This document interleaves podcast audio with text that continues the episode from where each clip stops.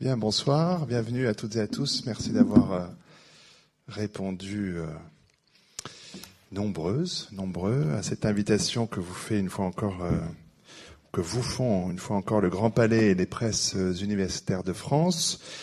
un nouveau rendez-vous des lundis du Grand Palais, cinquième saison. Premier débat ce soir pour un cycle intitulé Oser le savoir, ce qui est une belle audace en effet. Euh, dans nos sociétés, euh, oui, on peut le dire, en crise profonde, c'est pas véritablement un scoop, même si l'économie ou le religieux font plutôt la une. Euh, la crise du savoir n'est pas des moindres. Il nous a semblé important d'organiser ce, cette série de débats, des débats qui ont toujours une question pour titre, des questions qui sont volontairement très ouvertes. Euh, donc, question du soir, vous l'avez entendu, c'est formidable, j'ai une assistante magique et invisible. Comment mieux partager le savoir? C'est une question qui, euh, au sens littéral, absolument fondamentale, que nos intervenants se posent, euh, chacun à sa façon, on va le voir dans un instant. Avant de vous les présenter, je rappelle euh, rapidement au public, mais aussi aux intervenants, la façon euh, dont nous procédons ici. Premier temps, une, euh, une heure environ de discussion que j'anime avec nos invités, au besoin. Euh, dernière demi-heure consacrée à la parole du public, voire aussi des, des voix dans les haut-parleurs. Euh, il faut qu'on termine ce débat à 19h55. Généralement aussi, il y a parfois des annonces qui disent qu'il faut évacuer le Grand Palais. Je vous préviens, ça c'est vers 19h50. Euh, je présente dans un premier temps très rapidement pour les remercier d'abord d'être venus nos intervenants euh, ce soir. Euh, ben, on va faire dans l'ordre de la du placement euh, qui était libre sur cette tribune. Mathieu Lévy-Provençal est fondateur et organisateur des conférences TEDx Paris dont il nous parlera dans un instant. Pas seulement cela. Michel, pardon, j'ai dit. J'ai dit Mathieu. Ah oui, Mathieu Provençal, ça doit être le bon, ça doit être pour ça. Pardon, Michel, absolument. Euh, il y a Michel pas loin aussi, mais avant il y a Marc Arthur Gauthier qui est cofondateur de Cup of Teach.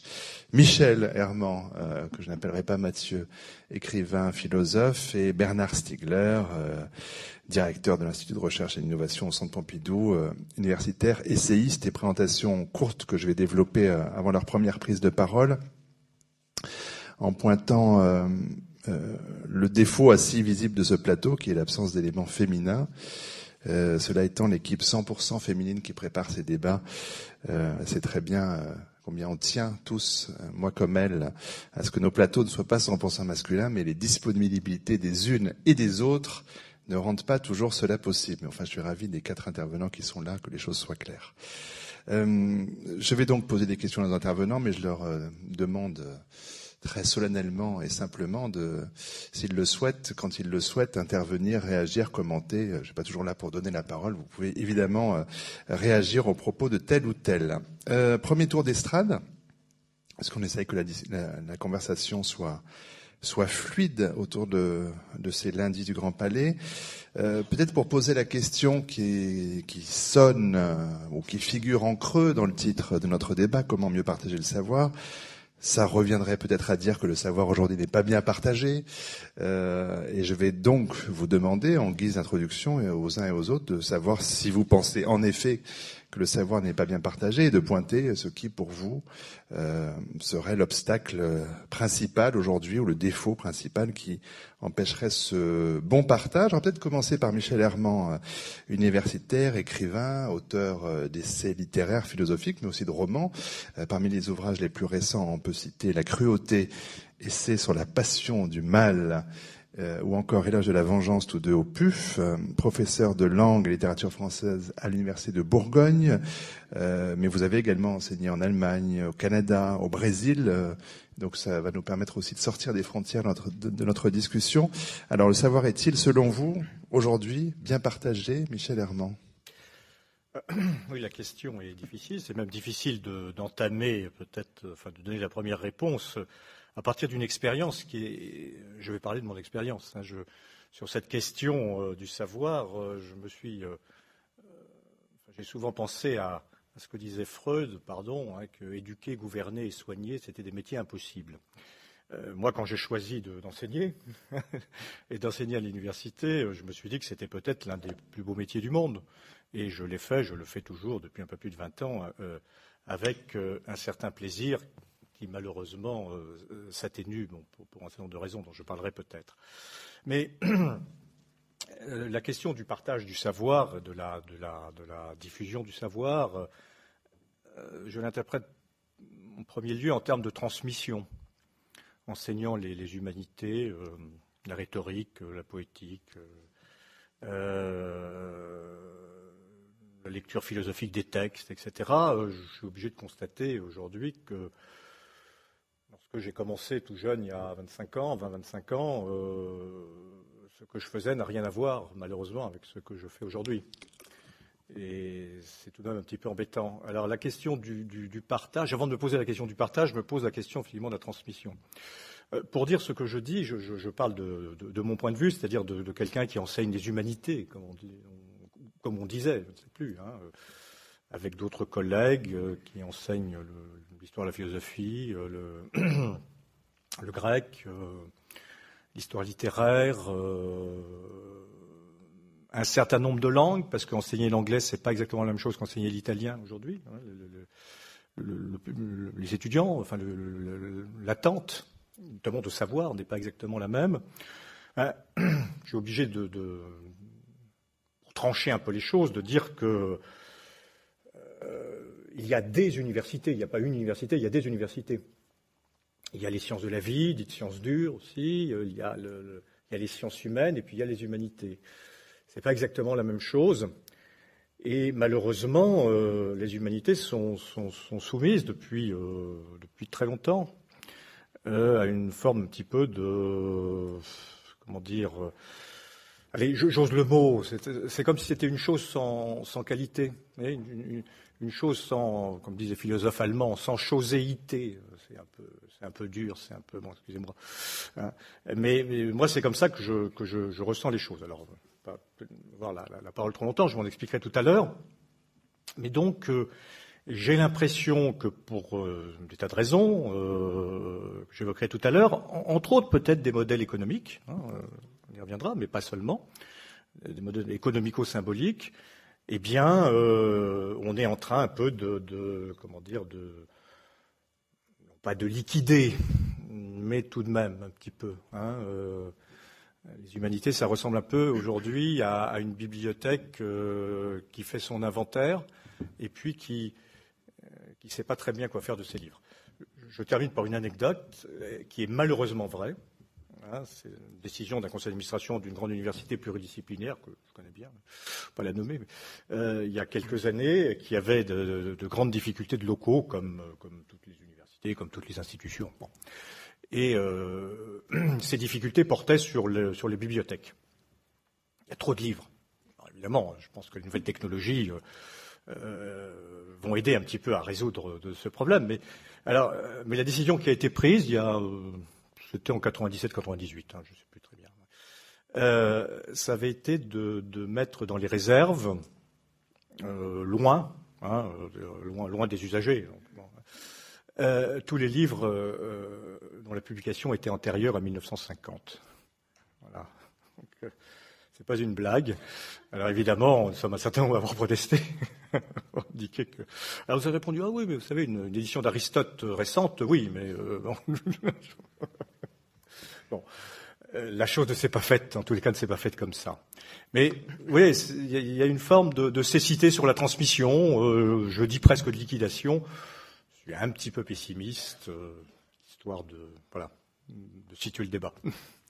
Alors, autre façon de l'aborder avec Michel Lévy-Provençal, euh, ingénieur de formation, cofondateur de Rue 89, euh, de Brightness, de Josh Fire. Euh, vous dites, et c'est le cas, participer à créer, concevoir et construire de nouveaux écosystèmes de contenu, de nouveaux modèles d'interaction. Euh, vous êtes également donc organisateur des conférences TEDx Paris, dont on parlera tout à l'heure si vous voulez bien, mais on comprend déjà que votre travail, votre action, en tout cas votre votre intérêt, se situe dans une perspective à la fois de transmission, d'échange, de partage du savoir, mais euh, avec euh, sous de nouvelles modalités, avec de nouveaux outils. Qu'est-ce qui, selon vous, euh, ne va pas ou n'allait pas avec les modèles existants? Alors, c'est pas tant ce qui n'allait pas avec les modèles existants qui, est en, qui, est en, jeu. Moi, je, je, je vais parler d'où je viens, c'est-à-dire de, de, ma matière, le monde du digital. J'ai grandi, pas tout à fait, on va dire que j'ai appris après, après le bac avec l'Internet, j'ai travaillé avec l'Internet. Et aujourd'hui, on est arrivé à un moment qui est assez paradoxal où on n'a jamais eu autant d'outils de partage, de transmission, d'informations, de, contenu, euh, et en même temps, on est noyé. On est littéralement noyé par euh, une masse d'informations dans laquelle on a énormément de mal à, s'y retrouver. Alors, euh, ça n'est pas du savoir. Et le plus gros enjeu aujourd'hui, il est probablement à, à cet endroit-là. Comment arriver à utiliser ces outils extraordinaires qu'on a à notre disposition, non pas pour être noyé d'informations sans valeur, mais essayer de transmettre euh, ce savoir. Alors il y a énormément de choses à dire là-dessus, notamment euh, sur le rôle des intermédiaires. Euh, il y a aussi une chose, moi, qui me tient particulièrement à cœur, qui est la question de l'éducation, et particulièrement l'éducation au travers de, de, ces nouveaux outils. Il se passe, à l'heure où nous parlons, en ce moment, ailleurs, un peu en France aussi, mais, mais beaucoup ailleurs, un phénomène qui fait que l'éducation est en train de changer de presque de nature. C'est-à-dire que les processus, mais pas simplement les processus, aussi les contenus, sont en train euh, d'être directement modifiés par cette révolution qu'est le numérique. Alors j'espère qu'on aura le temps d'en parler un petit peu tout à l'heure, mais c'est euh, pour moi l'axe qui est euh, parmi les plus importants à creuser dans les prochaines années parce que parce que sinon on, on, risque de se retrouver dans la situation où où on a pu se trouver euh, pour euh, d'autres domaines, je pense à la culture en particulier, où euh, des trains sont passés et, on n'a pas su, je parle nous en tant que Français, hein, prendre ces trains à temps et se retrouver dans la situation où on, est devenu presque suiveur face à des mastodontes du monde commercial, hein, en l'occurrence les Apple principalement. Alors il y a les Amazon aussi. Et dans le monde de l'éducation, aujourd'hui, il y a d'autres exemples qui sont euh, de, soit d'entreprises, soit euh, d'universités, soit d'écoles, qui sont en train de littéralement euh, embrasser ce nouveau modèle du numérique. Je pense qu'on en parlera. il y a moyen de s'en inspirer pour essayer de vraiment participer à cette révolution pour notre bien à tous avec euh, Marc-Arthur Gauthier, on va voir que l'humain importe le contact personne à personne sans, euh, sans passer par le, par le virtuel. Euh, alors, rappelez ici que vous êtes diplômé d'HEC, cofondateur de la société donc Cup of Teach, qui occupe à l'heure actuelle, si j'ai bien compris, en France en tout cas, la première place de marché de cours collectifs de proximité d'experts à particulier. On va expliciter tout ça dans, un instant. Euh, mais peut-être que si vous avez eu l'idée de alors d'importer hein, cette idée-là qui, qui, existait euh, auparavant, notamment aux États-Unis, euh, avec euh, Skillshare. Est-ce que c'est parce que vous aviez fait vous-même, euh, à la fois ou dans votre pratique ou dans, dans votre dans votre entourage, est-ce que vous avez fait le constat de dysfonctionnement ou d'un système qui ne vous semblait ne plus tout à fait fonctionner? Dans la transmission du savoir hmm, Ne plus fonctionner, je dirais pas ça. En tout cas, qui s'adaptait pas assez vite, sûrement. Moi, je suis très optimiste hein, par rapport à tout ce qui a été dit jusqu'à présent. Euh, je trouve qu'on a vachement de chance d'être dans le monde dans lequel on vit aujourd'hui, d'avoir accès à tous ces outils, d'avoir accès à tous ces savoirs, de finalement pouvoir choisir euh, ce qu'on veut apprendre, avec qui on veut l'apprendre, à l'heure où on veut l'apprendre, pour quasiment euh, zéro, puisqu'il y a quand même énormément de choses qui sont, euh, enfin, qui sont accessibles gratuitement. Ensuite, sur euh, le côté présentiel de notre activité, le fait que dans ce qu'on fait, nous, on permet aux gens de se rencontrer finalement d'apprendre les uns avec les autres. L'idée, pour faire simple, de Cup of Teach, c'est qu'on est tous potentiellement des professeurs auprès de personnes qui ont besoin d'apprendre ce qu'on sait. Parce qu'on a tous des compétences et des passions, on est, est capable de les enseigner à d'autres personnes. Euh, la réalité, c'est que tous ces outils, euh, Internet en particulier, la, possibilité de se rencontrer, d'entrer en, euh, d'entrer en contact les uns avec les autres, bah, ça ouvre un univers des possibles qui est juste euh, à son, à son, enfin, à sa naissance, quoi, et que dans 10, 15, 20, 30, 50 ans, je pense qu'on n'apprendra plus du tout de la même manière, mais parce que, parce que les possibilités sont immenses. Voilà ce qu'on peut dire pour commencer. On parlera plus précisément effectivement de votre expérience dans un instant. Euh, dernier intervenant sur cette ce soir, c'est Bernard Stiegler, qui est philosophe, docteur de l'école des hautes études en, sciences sociales, euh, président de l'association Ars Industrialis, euh, directeur euh, de l'Institut de recherche et d'innovation, professeur à l'Université de Londres, professeur associé à l'Université de technologie de Compiègne, visiting professor à l'Université de Cambridge, polytechnique de Zurich. Enfin, je pourrais mettre beaucoup de, points de suspension après. Rappelez que vous avez notamment été directeur de programme au Collège international de philosophie, directeur de l'unité recherche, connaissance, organisation et systèmes techniques, euh, toujours à, l'université de Compiègne, une unité que vous aviez euh, créée. Euh, vous avez votre parcours vous a fait passer par l'INA, par l'IRCAM, par le département de développement culturel du Centre Georges Pompidou également on voit, euh, là je résume que vous êtes passé ou que vous êtes actuellement dans, dans de nombreux lieux de savoir et de transmission du savoir. Euh, parmi les ouvrages les plus récents, on peut citer notamment, euh, peut-être parce qu'il nous intéresse plus particulièrement ce soir, un ouvrage collectif auquel vous avez participé, l'école le numérique et la société qui vient, et puis plus récemment, état de choc, bêtises et savoir au 21e siècle, euh, chez mille au mille et une nuits. Alors peut-être retour à la question initiale, comme une entrée en matière la y a-t-il pour vous crise du savoir, crise du partage du savoir Et si oui, quelles en seraient pour vous les, causes principales, Bernard Stiegler Alors oui, je crois qu'il y a crise, évidemment, non seulement du savoir, mais je dirais des savoirs. Parce que je pense qu'il faut. Il y a des formes de savoir. La cuisine, c'est un savoir, par exemple, et un savoir très très important dans l'histoire de l'humanité. Euh, il y a évidemment euh, des formes de savoir académiques, par exemple, telles que on les enseigne depuis que Platon a fondé quelque chose qui s'appelait l'académie, puisque ça vient de cela. ça passe par ce qu'on appelle les, savoirs apodictiques, c'est-à-dire les savoirs démonstratifs qui sont soumis à des règles de construction de savoir très très strictes et, qui doivent s'apprendre patiemment. Mais il y a aussi des savoir-faire. Il y a des savoir-vivre, etc. Moi, je pense que nous sommes dans une époque de destruction des savoirs. Euh, et je ne dis pas ça d'une manière ni pessimiste ni optimiste, parce que je ce sont des catégories que je ne pratique pas, optimisme et pessimisme.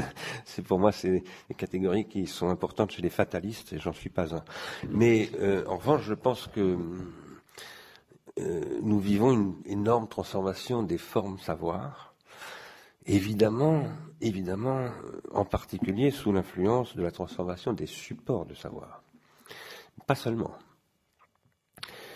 La transformation des supports de savoir, bon, je fais partie des gens, nous sommes de plus en plus nombreux d'ailleurs, je pense à, penser comme ça, qui soutiennent qu'on ne peut pas penser les savoirs sans penser les supports des savoirs, mais en même temps qu'il ne faut pas confondre les savoirs avec leurs supports.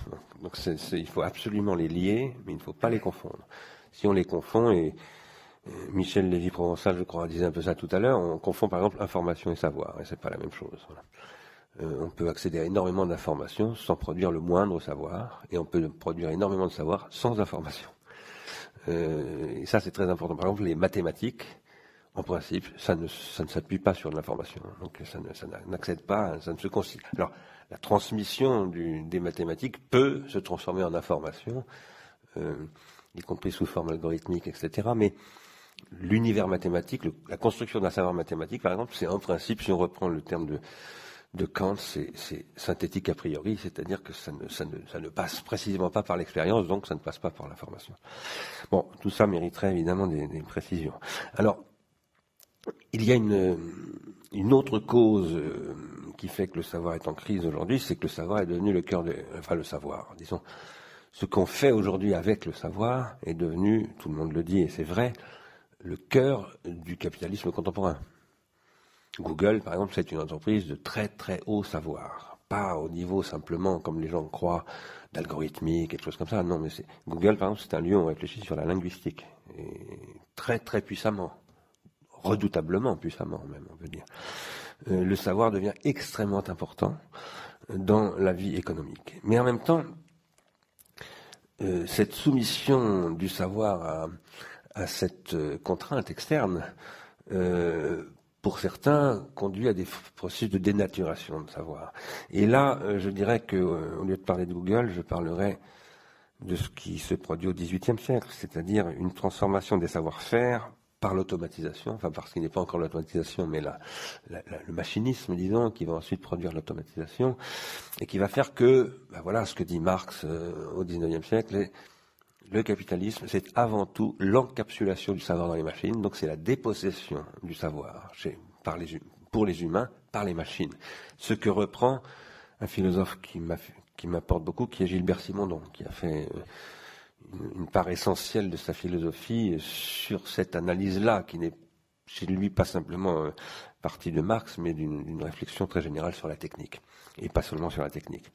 Alors, euh, par ailleurs, il y a un élément de contexte fondamental à apporter, puis peut-être que je n'en dirai pas plus pour pas euh, être trop long, mais qui est que dans notre société occidentale moderne, qui a par ailleurs maintenant exporté presque dans le monde entier cette, cette euh, caractéristique euh, depuis le XVIIIe siècle en tout cas, et même avant en réalité, depuis Luther, euh, une société ne peut pas se construire sans organiser le partage du savoir. Et cette organisation du partage du savoir doit, alors d'abord dans la sphère religieuse ou spirituelle, être prise en charge par euh, l'Église, une institution, l'État, etc. Euh, et au XIXe siècle, évidemment, elle devient la base fondamentale de la démocratie industrielle, pour toutes sortes de raisons qui sont à la fois politiques et idéales sur le modèle de Condorcet, mais aussi des raisons très économiques, c'est-à-dire qualification d'une main-d'œuvre, etc. Et cela donne quelque chose dont on a beaucoup parlé ces derniers temps avec le ministre de l'Éducation nationale, c'est-à-dire l'école publique, etc. Et ça, c'est une, c'est une condition de constitution de la modernité qui suppose un investissement extrêmement grand dans la formation de l'attention des générations arrivantes. Dans une société comme les sociétés modernes, qu'elles soient occidentales ou maintenant au Japon, en Afrique du Sud, partout, une jeune génération doit passer par un processus de formation de son attention qui la rend capable de savoir. Non pas qui lui donne le savoir, mais qui la rend capable de savoir. Parce que la capacité au savoir et à, ce savoir-là qui est le savoir académique et donc qui suppose la capacité, par exemple, à entendre la différence entre un jugement apodictique et un jugement empirique, ça demande beaucoup d'investissement, beaucoup de temps, et ça demande l'acquisition de la lecture, de l'écriture, évidemment de la numération et, de beaucoup d'autres choses. À commencer par la capacité à rester assis pendant une heure, comme dit Emmanuel Kant dans sa philosophie d'éducation, ce qui est la condition première. Et donc il faut des tables, des chaises. Aujourd'hui, euh, tout ça marche très très mal. Il y a mille raisons à cela. Euh, une des raisons aussi dont on parle peu, qui est très importante, c'est la vitesse de transformation des savoirs. C'est-à-dire que quand un, étudiant est formé, ensuite il arrive comme prof, le savoir, je parle surtout dans les domaines scientifiques comme la biologie, etc., qu'il va enseigner, est déjà quasiment complètement caduque. Enfin, c'est idiot de dire qu'un savoir est caduque. Un savoir n'est jamais simplement caduque, mais disons qu'il est en retard sur le. Voilà. Alors, aujourd'hui, l'attention est devenue, l'attention qu'on est censé former dans le monde académique, est devenue une marchandise, quelque chose que l'on canalise dans les industries culturelles, etc. Et donc, il y a une guerre de captation de l'attention face à laquelle euh, l'école est extrêmement démunie parce que les efforts qu'elle demande et qui sont indispensables à la formation de cette attention, évidemment, face aux arguments de l'entertainment, etc., euh, de plus en plus, quoi. même quand les profs sont extrêmement bons, même quand la discipline est extrêmement attrayante, etc. Et par rapport à cela, il faut évidemment, et là je rejoins aussi ce que disait Michel Lévy-Provençal tout à l'heure, il faut intégrer les technologies qui sont en train d'apparaître parce que ce sont, moi je, pour le dire en un mot, le numérique c'est une, une, technologie d'écriture en réalité, donc c'est une nouvelle, c'est un, nouvel, un nouveau support du savoir et de l'information. Mais il ne faut pas confondre les deux.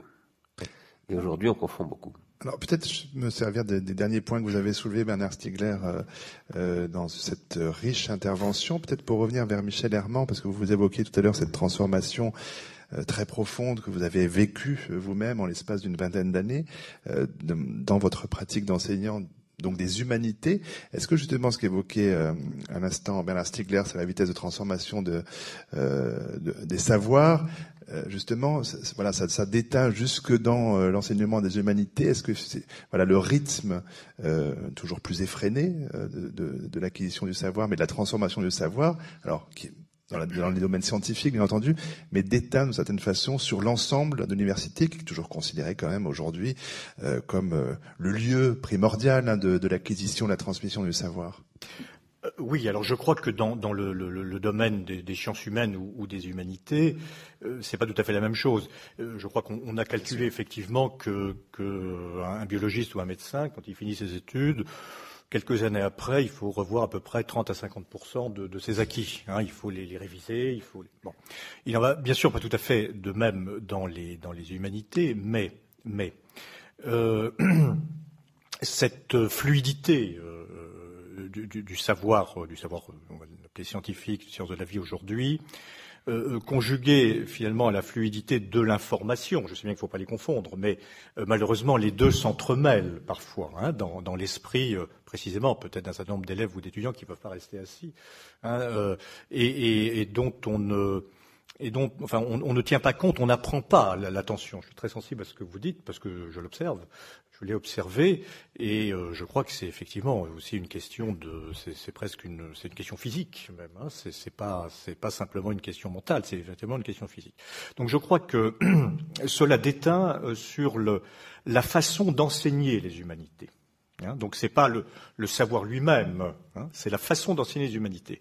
Alors ça se traduit euh, de deux manières je vais dire des choses très prosaïques. Hein, euh, euh, c'est que euh, les programmes, je vais vite en disant les programmes, hein, euh, enfin disons les, les contenus d'enseignement, hein, bon, sont renouvelés tous les trois quatre ans. Hein. Alors si bien que les, les, les enseignants-chercheurs, comme on dit aujourd'hui, je déteste ce mot, mais enfin bon, c'est comme ça qu'on dit. Bon, les enseignants-chercheurs passent en gros deux ans, euh, de, deux ans avant la, la, la, les nouvelles maquettes, hein, à réfléchir à nouveau sur les maquettes, bon, pour, euh, pour réintégrer, euh, organiser autrement des choses qui ne changent pas. Enfin, il faut que tout change pour que rien ne change. C'est à peu près ça. Hein, c'est à peu près le guépard. C'est à peu près ça. Et, et euh, de la même façon, les, les, les, évaluations, enfin tout ça, euh, change à la vitesse grand V. Hein, en gros, tous les trois quatre ans. Donc on est dans une forme non seulement de, de, de, de problèmes que nous avons tous les deux finalement évoqués, chacun de façon un petit peu différente, quant à la transmission euh, de la culture, bon, euh, mais euh, dans une agitation, une fébrilité euh, qui rend les rapports entre le, le, les enseignants et les enseignés, entre les, les profs et les étudiants, euh, un peu bizarre, hein, un peu bizarre. Euh, il y a une déstructuration, c'est pas nouveau, ça, il y a une déstructuration de la figure du maître. Euh, bon, c'est évident, hein, mais je crois que ça, il faut en prendre acte. Et les nouvelles technologies, euh, qui moi me plaisent bien, parce que d'une certaine façon, au lieu de mettre le, prof en haut la hiérarchie, les nouvelles technologies amènent avec des manière technique d'enseigner, de se servir de la technologie, le mettre au centre. Et je trouve que la position centrale, bah, c'est beaucoup plus la position ancienne de, de, de, de Platon hein, que euh, la position du prof de chair, que nous avons l'air d'ailleurs d'incarner là tous aujourd'hui. Alors je trouve que la nouvelle technologie ont quelque chose, à, non pas à nous apprendre, mais à, à, à nous apprendre d'autres savoir-faire.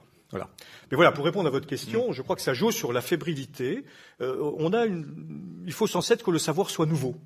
Hein, et dans les humanités, bon, bien sûr, euh, aujourd'hui, euh, c'est très bien. On, travaille sur le roman du XXIe siècle. Hein, aujourd'hui, un XXIe il est aussi XXIe très très bien. On ne faisait pas ça euh, il, y a, quelques années à l'université, mais c'est, c'est pas quelques écrivains comme Jean Echnoz qui font sont maintenant des classiques pour l'université qui vont changer la quantité de savoir. Donc il y a, euh, un retournement euh, des savoirs en didactique des savoirs. Voilà. Et ça, c'est une tragédie. Moi, je le vis comme une tragédie. Je ne suis pas le seul. Beaucoup de gens n'osent pas le dire. Je, je, je dis mon petit peu mon mon pessimisme. Bon, l'introduction du tragique dans ce débat. Il fallait bien que ça arrive euh, concernant le, partage du savoir. Alors, euh, bifurcation possible. Euh, alors, je vais emprunter quelle voie à présent Peut-être celle qui nous mène vers Marc Arthur euh, Gauthier, avant de revenir vers Michel Lévy-Provençal, pour pour revenir sur Cup of Teach. Donc, on l'a compris, enseignement, quelqu'un une voilà, quelqu'un un savoir, alors un savoir, un savoir-faire, on revient sur les distinguos euh, tout à l'heure euh, opérés par Bernard Stiegler. Euh, vous soumez son savoir parce qu'il faut qu'il soit validé quand même, ce savoir-là, pour être ensuite transmis. Donc vous validez effectivement. Est-ce que je sais, comme vous jouez du jazz manouche à la guitare ou pas, vous allez pouvoir m'auditionner pour savoir si je peux ouvrir un atelier comme vous en avez un? C'est un de ceux que vous faites. Ensuite, voilà, euh, l'atelier est ouvert, euh, des étudiants hein, peuvent s'y inscrire. Euh, il y a aujourd'hui, on doit être à plus de 3000 inscrits parce que c'est assez récent, hein, ça, fait moins d'un an d'existence. Vous êtes à combien aujourd'hui d'inscrits 5000. Et combien d'ateliers créés Et rapprochez-vous du micro peut-être pour qu'on vous entende. on est à autour de 300, quelque chose comme ça. 300 ateliers. Qu'est-ce que vous pensez, vous, que les, les gens, aussi bien enseignants, mais sans doute peut-être davantage étudiants, viennent chercher euh, quand ils euh, quand ils contactent ou regardent sur le site de Cup of Teach ce qui pourrait les intéresser Maintenant, on est parti de l'idée assez simple qu'on a besoin d'apprendre toute sa vie, pas seulement pendant les 15, 20 ou 25 premières années, et qu'ensuite il faut dérouler euh, sur les 40 années qui restent. Euh, on a besoin d'apprendre pour le plaisir, on a besoin d'apprendre pour s'améliorer, pour changer de carrière, pour changer de vie, pour un tas de choses. Chacun, chacun est libre d'apprendre, euh, pour les raisons qui le, qui le motivent. Et, voilà. Et donc l'idée, c'est que euh, aujourd'hui, je pense qu'on vit dans un, on vit dans un système qui est extrêmement sélectif. Euh, qui est extrêmement engageant, que chacun a des, des, raisons diverses et variées de vouloir apprendre. Et depuis tout à l'heure, on parle beaucoup du professeur, mais la réalité, c'est qu'on ne parle pas de la personne qui reçoit. Et c'est que c'est ça la, chose la plus importante si beaucoup de professeurs, à mon sens, excusez-moi, hein, mais moi aussi j'ose le mot, sont un peu alarmés de cette crise du savoir, c'est qu'en fait, ils se font voler la vedette parce que euh, jusqu'à il y a 5, 10, 15 ans, ils étaient les seuls à maîtriser un savoir et qu'ils pouvaient le déverser de façon complètement euh, pyramidale et verticale sur une assemblée telle que vous êtes devant nous aujourd'hui, qu'aujourd'hui, euh, chacun est libre d'avoir accès à tous les savoirs dont il a besoin ou envie, et que le professeur n'est jamais plus qu'une source d'information parmi des centaines de milliers d'autres. Et ça, ils le vivent très mal. Euh, c'est ce que je pense et c'est comme ça que je fonctionne, c'est comme ça que j'apprends. Moi, les professeurs, certains m'intéressent, d'autres pas. Et euh, les savoirs, je vais les chercher partout, pas forcément dans les bibliothèques, et beaucoup sur Internet, et essentiellement euh, autour de Twitter, etc. Des trucs que vous êtes sûrement assez nombreux à pas avoir encore bien compris ce à quoi ça sert, mais en fait, c'est vraiment utile. Ensuite, qu'est-ce que les gens cherchent? Les gens cherchent à, vivre des expériences différentes, euh, à sortir de chez eux, à sortir de leur sphère euh, habituelle qui sont le boulot, euh, les amis et la famille, à rencontrer des gens qui aiment les mêmes choses qu'eux, à apprendre, à vouloir apprendre quelque chose et dès le lendemain, ils ont, c'est accessible, ils peuvent y aller, s'inscrire et y aller, plutôt que en formation professionnelle, mettre deux mois avant d'avoir accès à leur formation, plutôt que de s'inscrire en septembre à une fac qui, euh, si vous passez le dossier, etc., vous aurez le droit d'aller apprendre mm. des choses. Nous, voilà, on voulait quelque chose de très euh, libéral, mais dans le sens euh, le plus positif du terme, c'est-à-dire permettre à chacun de, de se gérer, en fait, de s'auto-gérer dans son accès, son désir d'apprendre des nouvelles choses. Peut-être on revient à cette dimension, mais comme vous avez fait une, une assise, je, je m'en saisis aussi sur le le savoir, dites-vous, euh, disponible pour tous euh, sur Internet. Euh, ça mériterait évidemment un, débat soit tout seul. On a déjà commencé de l'évoquer tout à l'heure, mais on pourrait quand même s'interroger sur ce qu'il en est de ce savoir partagé sur Internet, de quelle nature il est, qu'il valide, et quel type de de savoir Internet peut-il, va-t-il, est-il déjà en train de, générer euh, Je finirai ce tour de table par Michel Lévy-Provençal parce que ça, nous amènera assez logiquement aux conférences TED. Peut-être alors euh, repartir avec, euh, avec vous, Bernard Stiegler, sur cette question. Parce que oui, toutes les informations sont disponibles, mais qu'en est-il du savoir sur Internet? Alors moi, je crois que ce dont parle Marc-Arthur Gauthier, ça relève de ce que j'ai appelé, avec l'équipe de l'IRI par exemple, euh, les, nouveaux amateurs, les nouvelles sociétés savantes, et euh, ce que dans Ars Industrialis, puisque ça c'est autre chose, nous appelons l'économie et la société de contribution. Quand je parle de société savante, d'ailleurs, j'emploie une expression qui est utilisée par Emmanuel Kant dans le conflit des facultés, parce que euh, Emmanuel Kant, qui était un professeur, un méchant professeur, méchant professeur de géographie, mais pas le, pas le premier venu quand même. Hein. Euh, Emmanuel Kant euh, écrit un livre qui s'appelle donc Le conflit des facultés, où il réfléchit et disserte sur les grandes transformations du savoir de son époque. Et il insiste sur un point très très important au tout début de son livre, qui est en train de reconsidérer les rapports entre les facultés, qui sont les facultés de médecine, de droit, etc. Euh, il, souligne l'importance de ceux qu'il appelle les savants non corporatifs. C'est-à-dire ce qu'on appelle à l'époque l'honnête homme, etc. C'est l'amateur d'aujourd'hui, mais au XVIIIe siècle, ce n'est pas l'époque de l'Internet, c'est l'époque de la République des lettres. Enfin, tout ça n'est pas totalement nouveau. Ce genre de, redistribution des cartes provoqué par des processus de transformation de quoi? Des processus de publication. Un savoir quand il s'agit alors là d'un savoir académique, c'est-à-dire d'un savoir euh, soumis à la critique, à l'évaluation, comme vous disiez, qui est valide, etc. Et c'est quand même important parce que si par exemple, je parlais il y a deux jours avec un, chef de clinique d'un hôpital psychiatrique qui me disait, bon, j'emploie des, des médecins étrangers dont on me traduit vaguement le bon mais je sais pas exactement euh, voilà. Et c'est pas évident et ça m'apparaît il m'apparaît. Bon un médecin c'est quand même important de savoir quelle est la qualité de sa formation. Vous voyez ce que je veux dire. Mathématicien aussi d'ailleurs parce que s'il fabrique un pont euh, hein. donc c'est quand même une question importante de euh, dire très bien tout le monde participe. Moi je, me bats pour ça je développe des technologies pour ça donc mais ne soyons quand même pas complètement naïfs ou complètement angéliques hein. Euh, il y a une nécessité de construire des valeurs de savoir, des institutions qui permettent de les. Après, ces institutions aujourd'hui marchent très très mal. Si elles marchent mal, je crois que c'est en partie parce que les processus de publication, qui sont la condition du savoir, sont en pleine mutation. Tout l'appareil institutionnel euh, académique classique euh, dans lequel nous travaillons, Michel Herman et moi-même, euh, a été conçu sur la base du XVIIIe siècle. Le conflit des facultés, qui était l'origine de l'université de Berlin, euh, qui inspire ensuite euh, les réformes dont Ferry, etc. Bon, bref, tout cela s'est conçu au XVIIIe siècle dans le monde de la République des lettres. Or, nous vivons, et le monde de la République des lettres, c'est un système de publication. et la République, au sens où Kant l'emploie d'ailleurs, la res publica, c'est la chose publique. C'est-à-dire, ce qui constitue une république, c'est la circulation du savoir, de cette, la circulation publique du savoir qui constitue la chose publique en tant que droit, en tant que euh, mathématique, en tant, etc. Aujourd'hui, nous vivons une révolution des instruments de publication qui fait que, en effet, moi j'utilise, euh, je, je, ne compte pas, mais je pense que je, je googleise 200 euh, fois par jour je Wikipédie autant de fois par jour en passant par Google, etc. Et, et je travaille avec Wikipédia moi-même. Hein, je suis un partenaire de Wikipédia. Je parle sur plan professionnel. Euh, nous vivons une très très grande transformation à l'intérieur de laquelle se produit le, le, déploiement de nouvelles sphères publiques qui ne sont plus des sphères publiques voulues, euh, légitimées par l'institution publique, mais qui se qui constituent elles-mêmes. Et c'est passionnant. Moi, j'ai développé cette problématique-là à l'IRCAM d'abord, parce que je considérais qu'il était très important que des amateurs de musique euh, retrouvent place dans l'IRCAM, qui était une institution très professionnelle, beaucoup trop professionnelle.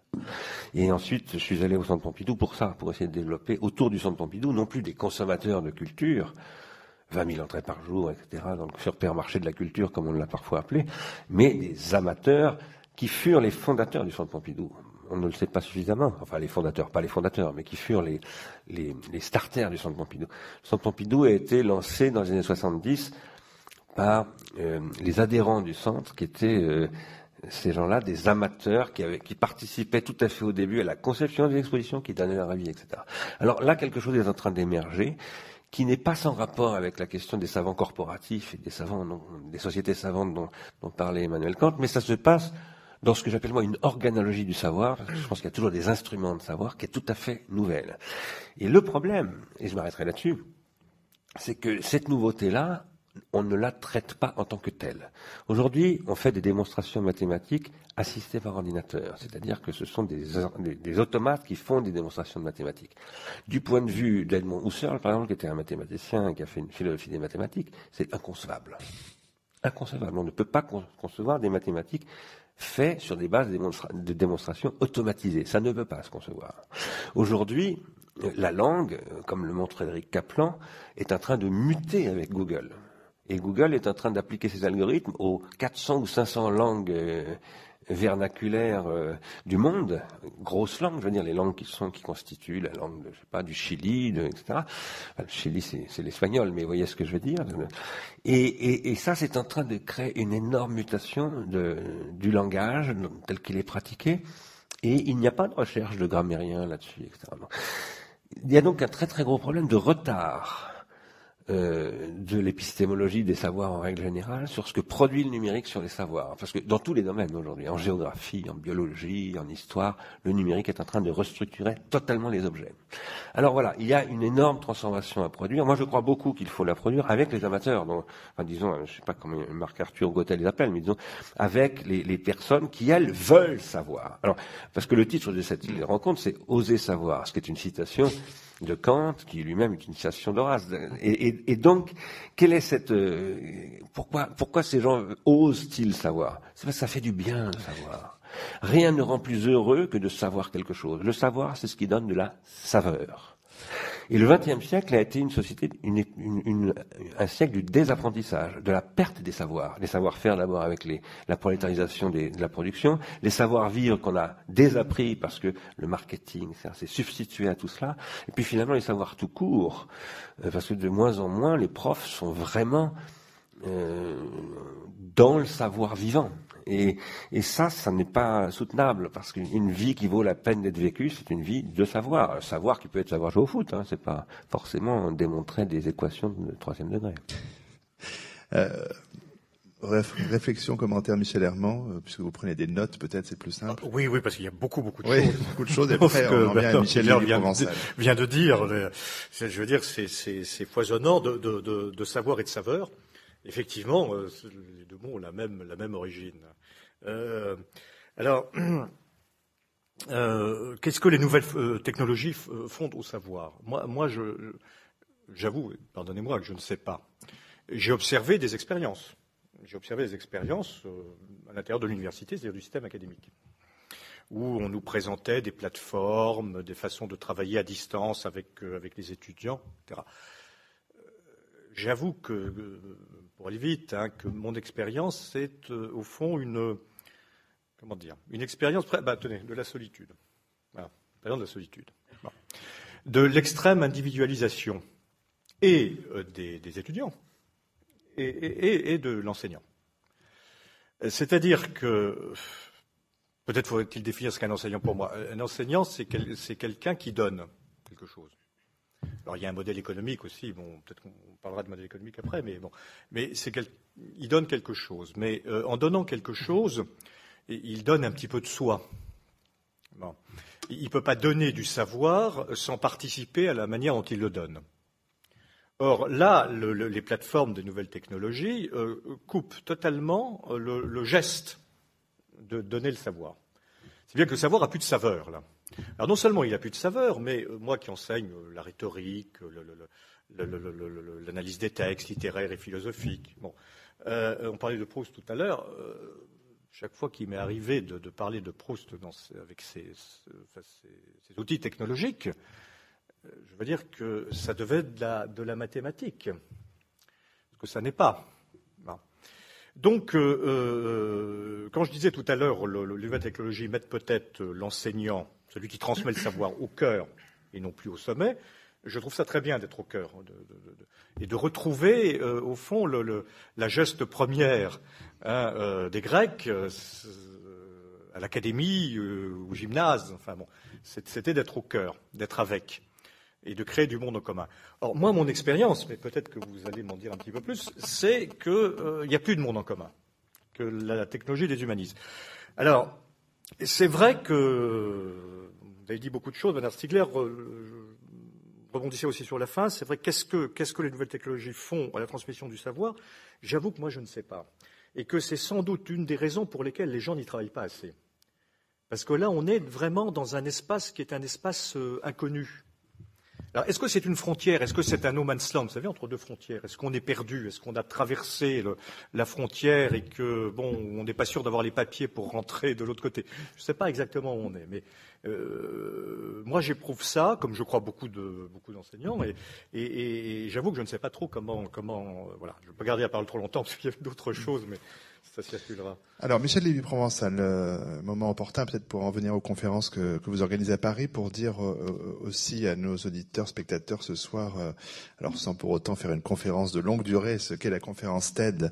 à l'origine, son but, peut-être son mode de fonctionnement et ses déclinaisons dans le monde, exercice de synthèse, mais c'est ce que font les intervenants de, vos conférences, donc ils ont des temps toujours très minutés.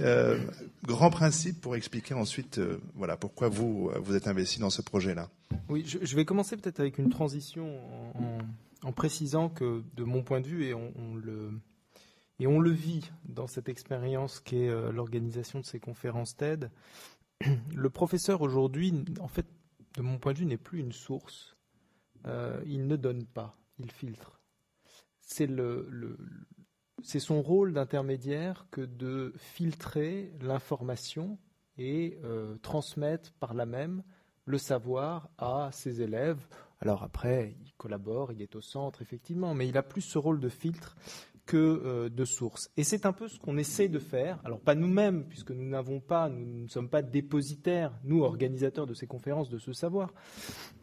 En revanche, euh, on essaie d'identifier un certain nombre de sachants.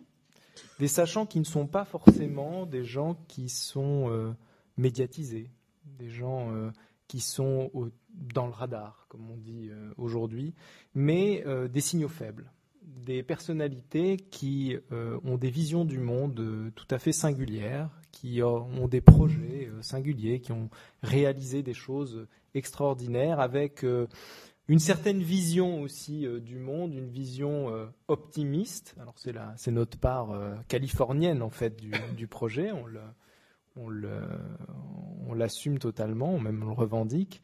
Et donc, pour en venir à, ce projet TED, et je vais, je vais évoquer euh, d'ailleurs cette question de l'attention, parce que je pense que à notre échelle, hein, petite échelle, on essaie d'apporter une réponse à cette problématique de l'attention euh, qui touche en fait toute cette nouvelle génération. Alors certains l'appellent la génération Y, d'autres la génération Z, ceux qui euh, ne connaissent même plus euh, autre chose que le clavier, l'ordinateur, voire même le tactile. Euh, qu'est-ce que TED? TED, c'est une conférence qui a été créée dans les années 80 par un vieux monsieur qui, qui avait finalement, qui était retraité et qui avait envie de retrouver autour de lui, une fois par an, quelques amis avec ses sachants.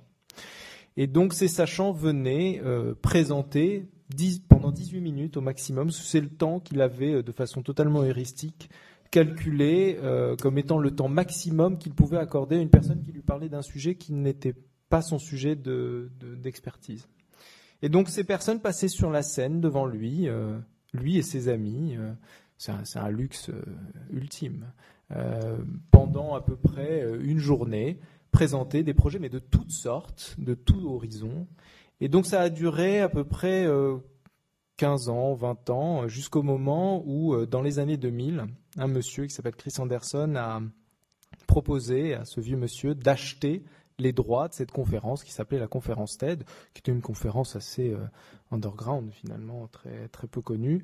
Et ce monsieur a fait une chose, Chris Anderson, de particulièrement euh, intéressante, parce que d'abord elle est signe de notre époque, mais en même temps c'est ce qui a fait que le développement de cette conférence a été fulgurant après. Il a décidé de prendre ces petites interventions de 18 minutes, de les filmer et de les mettre librement accessibles sur Internet à tous. Alors il a acheté très cher cette conférence. C'est devenu une fondation à l'américaine. Donc les fondations à l'américaine sont souvent couplées à des entreprises lucratives, euh, quand bien même il y a aussi des actions à but non lucratif qui sont menées par cette fondation. Ce qui s'est passé, c'est que on a pu se demander à un moment donné, mais ce monsieur est un philanthrope, il va mettre beaucoup d'argent euh, à acheter cette conférence et à distribuer. Euh, oui, c'est vrai. Et en même temps, il s'est passé une chose assez extraordinaire. Au bout de 2-3 ans, une affluence phénoménale à ces fameuses conférences, au point qu'aujourd'hui, de ces conférences TED et dérivées, il y en a plus de 3000 par an qui sont organisées tout autour du monde. 3000, pourquoi? Parce que euh, dans les années 2010, euh, il y a en 2009 plus précisément, ce même monsieur a décidé d'ouvrir la conférence TED à n'importe qui qui pourrait localement organiser un événement. nous sommes aujourd'hui au Grand Palais. Euh, si dans la salle, euh, vous allez sur Internet, euh, regarder sur TED.com ces conférences, que ces conférences vous plaisent et que vous-même avez envie de partager un savoir que vous avez ou autour de vous, des personnes que vous connaissez qui ont un certain savoir, vous pouvez organiser une conférence avec la marque TED, alors un peu dérivée puisque la marque qui est utilisé par ces personnes qui organisent des conférences locales et, la marque TEDx, mais bon, on a juste rajouté un X derrière. Vous pouvez organiser chez vous, dans vos bureaux, euh, dans votre école, euh, dans votre université, une conférence qui pourra par exemple être filmée ou pas, euh, retranscrite par des mind maps ou par des comptes rendus et redistribuer ce savoir.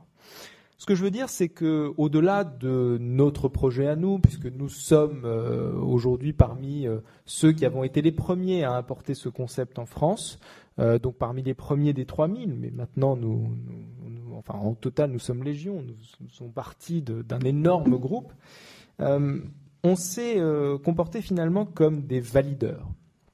Des valideurs de savoir qu'on est allé chercher euh, un peu partout autour de nous pour mettre à disposition de tous sur Internet, donc ces fameuses 18 minutes fois euh, le nombre de conférences et le nombre d'interventions qu'il y avait lors de ces conférences, accessibles à tous. Et je vais finir par euh, un point qui m'a particulièrement particulièrement intéressé quand Bernard Stiegler a évoqué la problématique de l'attention. Nous sommes dans, une, dans un moment de notre histoire où la génération qui, est, qui vit là aujourd'hui, qui est née dans les années 2000 ou même un peu avant, a effectivement énormément de problèmes d'attention.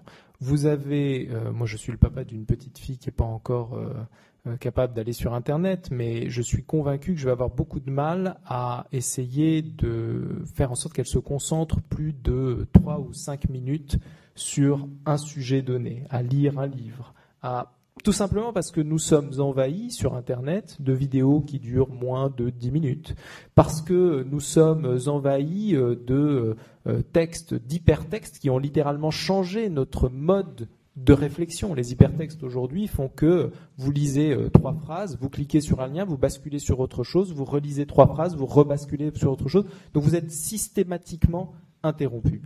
Et pourquoi euh, je voulais conclure là-dessus? Parce que je pense que, et c'est en vous écoutant, euh, Bernard, que je me suis rendu compte de ça. en arrivant, je ne le savais pas. Euh, je pense qu'on a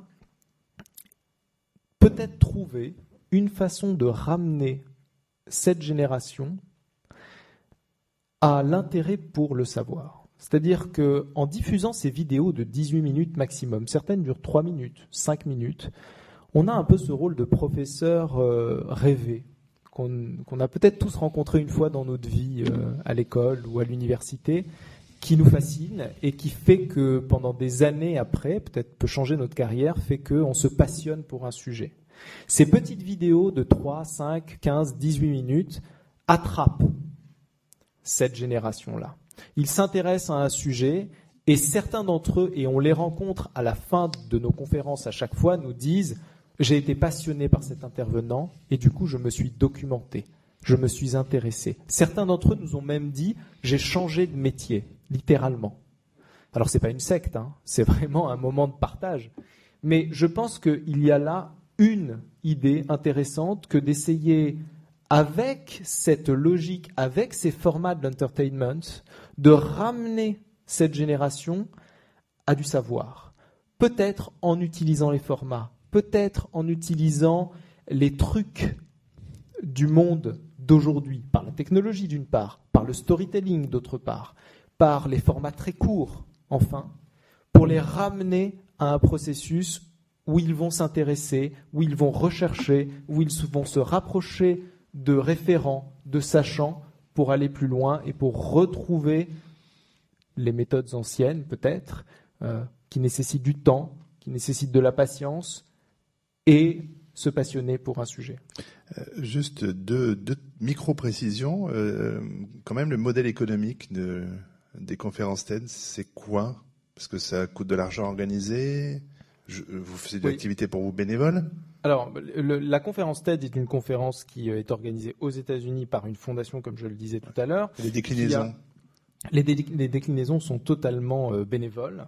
Elles ont, alors, les plus importantes d'entre elles qui nécessitent d'énormes moyens, parce que la dernière a eu lieu à l'Olympia, il y avait 1200 personnes pendant une après-midi complète, nécessitent de professionnaliser les choses. En revanche, nous signons une charte avec TED qui nous interdit tout. Euh, toute marge, tout bénéfice, sur la conférence, euh, bien que cette conférence soit professionnalisée. Et alors, pour être totalement transparent, nous, nous avons fait, nous avons un réseau de passionnés qui eux-mêmes ont une activité à côté, soit de coach, comme on dit aujourd'hui, mm. qui vont aider des intervenants à bien parler sur scène, à être les plus les plus intéressants possibles sur une scène, à faire du storytelling. Et eux, ensuite, c'est leur métier, donc ils se font payer pour ça. D'accord.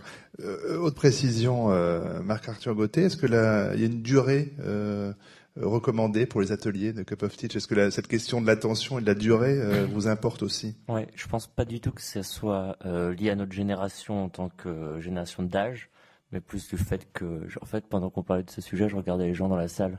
Je pense qu'on a pas loin de 20% de gens qui baissent la tête et qui font autre chose. Donc c'est pas que notre génération à nous, euh, et c'est pas que les jeunes. Euh, en moyenne, ça, dure deux heures. Je l'ai vraiment complètement remarqué que, paradoxalement, en fait, c'est en vieillissant qu'on perd sa capacité à se concentrer parce qu'on n'a plus l'habitude d'écouter des gens pendant deux heures. Alors que quand on a 20 ans, oh ben, on a l'habitude de, passer des heures sur des bancs de cours à, écouter, écouter, écouter. Or, écouter, c'est quelque chose qu'on perd en vieillissant, paradoxalement, c'est ce que je crois. Euh, ensuite, il y a, y, a, y, a, y a, des choses qui sont assez intéressantes en ce moment sur euh, l'apport des nouvelles technologies, des outils dont vous avez sûrement pas entendu parler, mais il se passe des choses vraiment vraiment rigolotes avec euh, Coursera et edX pardon. Aujourd'hui, vous avez accès gratuitement aux cours de Harvard, de Stanford, du MIT. Euh, de façon parfaitement gratuite, au même titre que vous avez accès aux cours de Polytechnique et d'HEC sur euh, iTunes. Euh, gratuitement aussi. Ces cours, en fait, c'est l'enfer à regarder.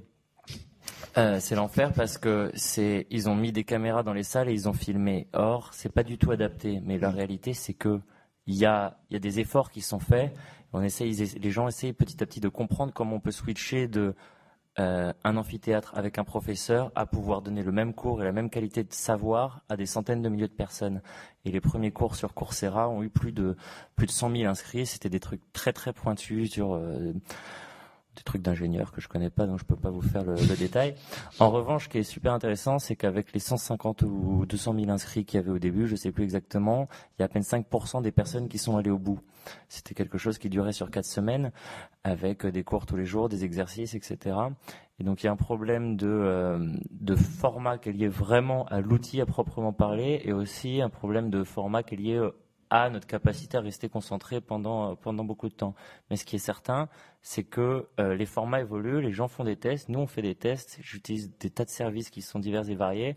Et par exemple, mon associé qui, qui est lui ingénieur développeur, il utilise un, service qui, euh, qui vous apprend à coder, donc euh, le HTML et toutes ces choses-là, avec des vidéos de format court qui font en moyenne une à trois minutes avec un exercice. Et voilà, ça c'est le format qui lui convient le mieux, c'est une à trois minutes de théorie, claque, un exercice. Une à trois minutes de théorie, un exercice. Alors peut-être euh, demander des commentaires, euh, réactions à Bernard Stiegler et, Michel Herman avant de, proposer la, parole à la salle, mais en, en resituant aussi les choses, parce qu'il y a il y a d'autres succès, d'autres formats plus longs. Je, pourrais faire la publicité de France Culture, qui a jamais eu autant d'auditeurs. Non, moi, ça, ça, rentre dans notre débat tout à fait. Euh, le succès de l'Université de tous les savoirs, qui était un succès très inattendu. Hein, C'était les célébrations de l'an 2000, ça devait durer un an. Bah, ça existe toujours euh, en 2013. Euh, euh, voilà, des gens qui se rencontrent dans une salle pour écouter, et puis c'est diffusé d'ailleurs sur l'antenne de France Culture et avec grand succès. Ça peut être alors, quelles que soient les, les dérives ou les, ce qu'on en pense, l'université populaire de Michel Onfray, ça peut être l'université populaire du, du, musée du Quai Branly. Enfin, ce modèle-là, quand même, s'est beaucoup développé ces dernières années et fait preuve effectivement d'un appétit de savoir, mais alors effectivement délivré par des sachants, pour reprendre ce mot employé par Michel Lévy-Provençal. Alors euh, là, peut-être euh, sans plus de questions euh, plus précisées que cela, mais peut-être une réaction à ce que vous avez entendu. D'abord Bernard Stiegler. Oui, moi j'avais envie de réagir un petit peu d'abord sur les conférences TED, telles que vous les présentiez à l'instant. Vous les présentiez, moi j'ai entendu ça comme ça, comme des starters. C'est-à-dire comme des, moyens de réarticuler, de remettre le pied à l'étrier d'une attention qui, serait un petit peu tombée et qui vient de toutes sortes de, causalités d'ailleurs. Hein. Il, y a des éléments dont je parlais tout à l'heure, c'est-à-dire que la captation de l'attention en dehors de l'école fait qu'il est très difficile de la continuer à, à l'avoir à l'école, mais et puis si on n'a pas développé une certaine formation d'attention à l'école, après au collège c'est un problème, lycée, puis encore plus à l'université, donc tout ça s'accumule. Et ça ne touche pas que les jeunes générations, vous avez tout à fait raison, ça touche tout le monde. Hein. Moi j'ai rencontré, je ne peux pas donner son nom, mais un sénateur très connu qui est venu assister à une de mes conférences, et qui m'a dit, je suis désolé, mais au bout de dix minutes, j'ai totalement décroché, je ne suis plus capable du tout de suivre quelqu'un pendant plus de dix minutes. Bon. Et c'est pas un gamin, quoi, c'est pas, c'est pas la génération Y, hein. c'est plutôt 72 ans, 73 ans.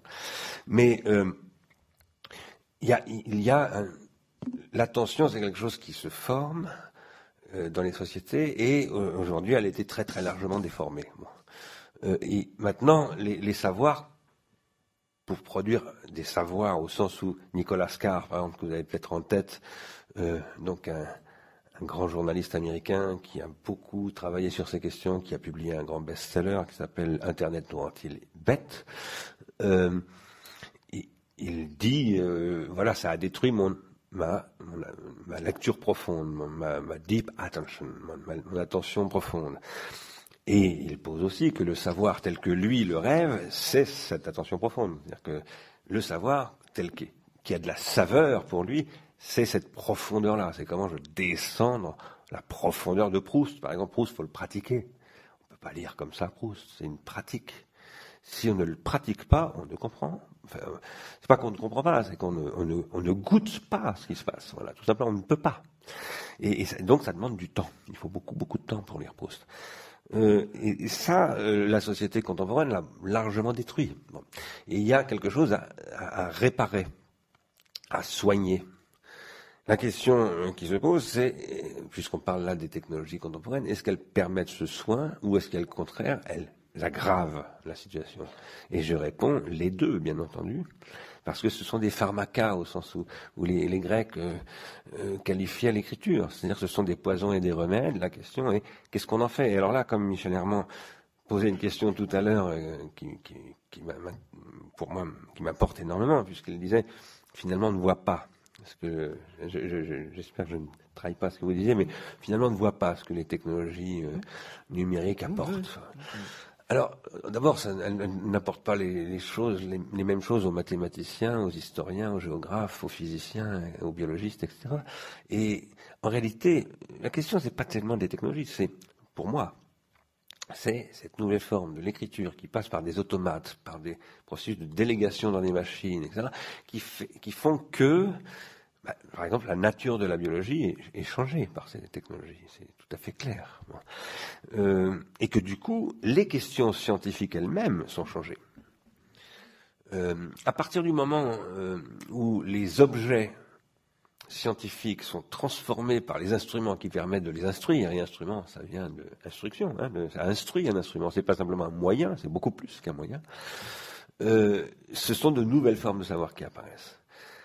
Après, quand on parle des technologies à l'école, qui parle des technologies à l'école? Les marchands de technologie. Donc, ils ne posent pas du tout les problèmes dans ces termes-là. Ils posent les problèmes en termes de comment on va équiper les classes, combien on va vous vendre de logiciels. Et c'est normal, ils font leur métier, on ne va pas le leur reprocher. Hein. J'en fais absolument pas un procès. Ce sont des gens avec qui je travaille beaucoup d'ailleurs. Mais ce n'est pas eux qui peuvent poser les problèmes correctement. Les seuls qui peuvent poser les problèmes correctement, ce sont les sachants. Qu'ils soient d'ailleurs professeurs ou pas, qu'ils soient euh, élèves ou pas. Et donc, aujourd'hui, moi, je, je, je, travaille pas mal là-dessus. Euh, J'essaye de réfléchir à de nouvelles formes de communautés de savoir, que j'appelle des communautés contributives avec euh, des profs qui sont des profs, parce qu'un prof, ça a euh, des diplômes, etc. Et c'est pas rien. Alors il y en a qui valent pas une thune, hein, ça c'est vrai, euh, on le sait très bien. Des profs, je veux dire, et des diplômes. Mais il y en a qui sont bons. Et d'ailleurs, sur ce que vous disiez, filtrer et donner, vous disiez non plus donner, mais filtrer. Il y a pas, c'est la, même chose. Quand un bon prof, qu'est-ce qu'il donne? C'est filtre c'est-à-dire ces trucs. Mais filtrer, c'est pas simplement dire, allez, comme la documentaliste, tiens, vous allez là-bas, vous... non. Filtrer chez un prof, c'est comme par exemple, vous voyez quand Debussy filtre Mallarmé. Écoutez un peu, vous verrez, c'est ça filtrer. Peter Zendi, qui est un grand musicologue et un grand philosophe, a écrit des choses magnifiques là-dessus. Euh, composer, en fait, c'est filtre, c'est réarranger, c'est, c'est, voilà, c'est que du réarrangement. Euh, Proust, il réarrange, hein, bon, etc. Mais euh, il se trouve qu'il y en a qui réarrangent de manière géniale. Et un prof, un vrai, ce qu'on appelle un professeur au sens strict, c'est-à-dire au sens où, où à l'époque de Kant on parlait de professeur, pas au sens aujourd'hui on dit professeur, celui qui s'affiche de paye de professeur, mais celui qui professe. C'était celui qui incarnait une singularité absolue sur la manière de filtrer. Il incarnait une autre manière de, filtrer. Et ça, euh, ça représente un point d'origine d'un savoir. Alors, c'est lié au fait que, par exemple, bah, vous voyez, si vous, vous appelez Einstein, par exemple, vous filtrez. Einstein, il filtre euh, Newton et tout ça. Mais il a une manière de filtrer, je ne sais pas pourquoi, mais pas tout à fait équivalente à la, manière que, dont vous filtrez, par exemple. Alors Michel Herman, peut-être quelques réflexions et alors dire tout de suite aux personnes qui souhaitent euh, intervenir, qu'ils lèvent la main, qu'on va leur apporter un micro. Si vous avez des questions à poser à nos intervenants, il y a déjà une main qui se levait, donc il y a déjà un micro qui va arriver. Peut-être. Oh, juste, un mot, juste, un mot, Euh, je suis tout à fait d'accord avec ce que Bernard Stiegler vient de dire et, et, et euh, son, son, éloge du, du professeur là, me, me, fait grand plaisir.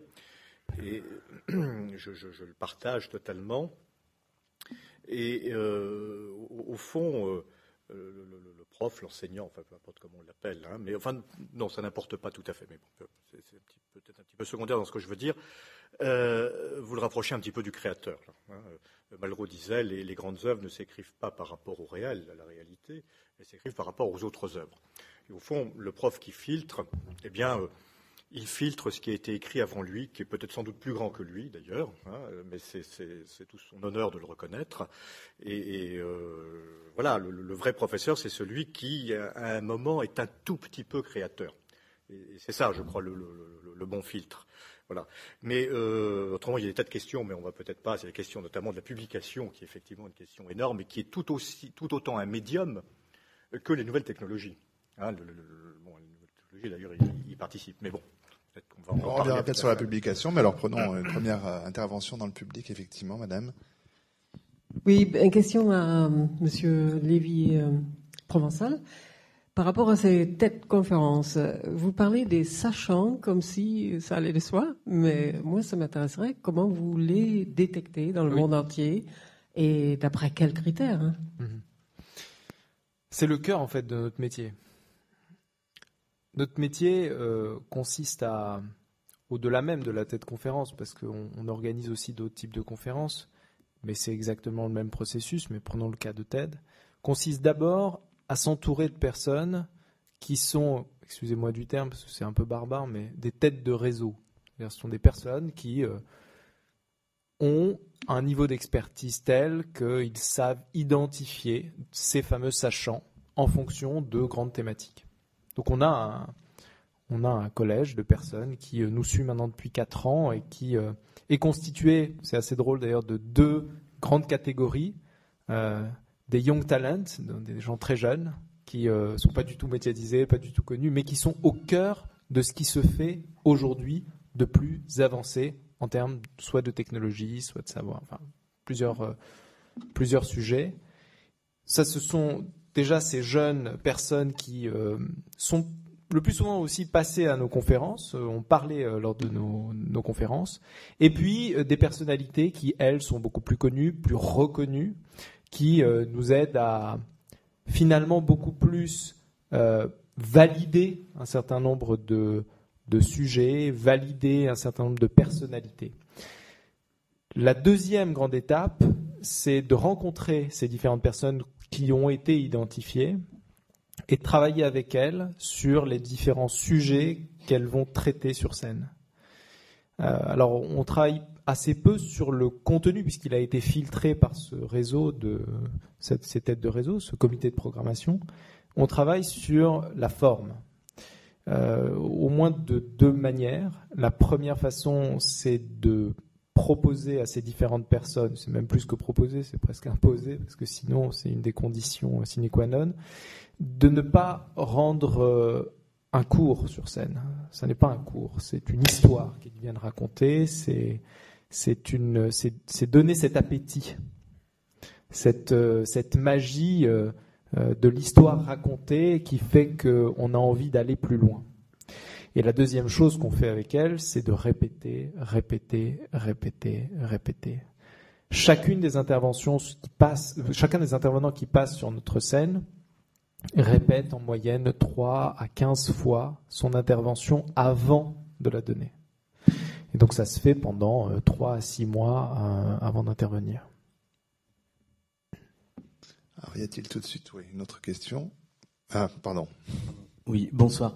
Euh, moi, j'ai plusieurs choses à, par rapport à, ce débat, mais euh, tout d'abord, notamment, peut-être revenir sur le fait que vous vouliez euh, réapprendre l'attention aux élèves, mais peut-être plus aussi leur réapprendre à être curieux. Je ne sais pas si c'est peut-être quelque chose qu'il faudrait aussi développer. La génération Y, elle est curieuse, mais sur des petits sujets, des petits débats, des petites vidéos, etc., sur les thèmes qui leur sont euh, favoris. Le reste, peut-être beaucoup moins. Il faut peut-être les réapprendre à être curieux. Et ensuite, je voulais aussi savoir ce que vous, vous pensiez par rapport au partage du savoir, le rôle des médias par rapport à ça. Ah, ça nous fait deux débats là. Je peux juste sur le. Il y, a, quelque chose qui vraiment, c'est le réapprendre. Et je pense qu'il faut vraiment pas enfin, j'étais pas né il y a 26 ans puisque je n'ai que 26 ans, euh, mais faudrait peut-être pas trop idéaliser ce qui se passait avant, quoi. Euh, que avant les gens étaient curieux et qu'on l'est plus, ou que avant le partage du savoir c'était mieux qu'aujourd'hui, ou en tout cas, faut vraiment pas idéaliser. Je pense qu'il faut aller tendre vers quelque chose de bien et de mieux. Mais depuis tout à l'heure, on a cité Kant et, et, des tas de personnes que je pense que 90% de la population n'a pas lu. Donc, euh, faut, faut, faut pas oublier quand même que le, le, il n'y a pas de mieux, quoi. Et le réapprendre à être curieux, je sais pas, je sais pas comment étaient mes parents, mais je pense pas qu'ils étaient beaucoup plus curieux que mes petits frères. Non, mais par rapport à ça, justement, il y a, y a certainement un manque de curiosité chez les élèves actuellement. Oui, mais est-ce que c'était pas pareil il y a 20 ans ou 30 ans? Je pose la question, j'y étais pas. J'y étais pas non Et ceux qui y étaient, vous répondre non. C'est ça les générations. Mais peut-être, c'est une question euh, que je voulais évoquer. Il y a une autre question dans la salle après, mais euh, c'est peut-être oui formulé autrement, mais c'est la question du désir, euh, le désir de savoir, le désir d'apprendre. Est-ce qu'il vous semble qu'il est plutôt plus ou moins valorisé dans nos sociétés aujourd'hui? Et ça, ça passe aussi peut-être par les médias, ce qui est une autre partie de la question de, de, de Monsieur à l'instant, Bernard. Moi, je pense que d'abord c'est une bonne question, euh, importante. Il y en a deux en effet, mais euh, la question de la curiosité très très importante. La curiosité, c'est la curiosité euh, de Pandora, qui veut ouvrir, et c'est un, c'est un péché. Un péché, c'est un vilain défaut. Qu'est-ce qu'elle veut voilà. Donc c'est, pas d'hier ce n'est pas valorisé. Nous sommes d'accord. La curiosité. Et, et c'est lié au désir. parce que Pandora, c'est l'incarnation de la ben désir. C'est la, c'est la femme désirable et désirante. désirante. Euh, mais la curiosité, euh, c'est le contraire de l'incurie. Et Marcel Proust, d'ailleurs, j'ai un spécialiste de Proust à côté de moi, ça, je m'en réjouis beaucoup parce que je suis fasciné totalement par Proust et les, grands connaisseurs de Proust. Euh, Marcel Proust emploie le mot d'incurieux. Il dit les incurieux. Les incurieux sont des, gens qui n'ont pas la chance de, la curiosité. Mais la curiosité, c'est une forme de l'attention en réalité. C'est quelque chose qui se cultive aussi. Alors, en même temps, il y a une curiosité, y compris, je vais dire quelque chose un peu risqué, mais chez l'animal aussi, il y a quelque chose qui, voilà, qui cherche, qui, explore, hein, bon, et euh, qui doit être satisfait dans les sociétés humaines, en tout cas dans les, dans les par une cure. Un curé, c'est celui qui prend soin. C'est une, cour, une cure. Bon. Cure, ça peut, cura, en latin, ça peut se traduire par thérapeia en grec.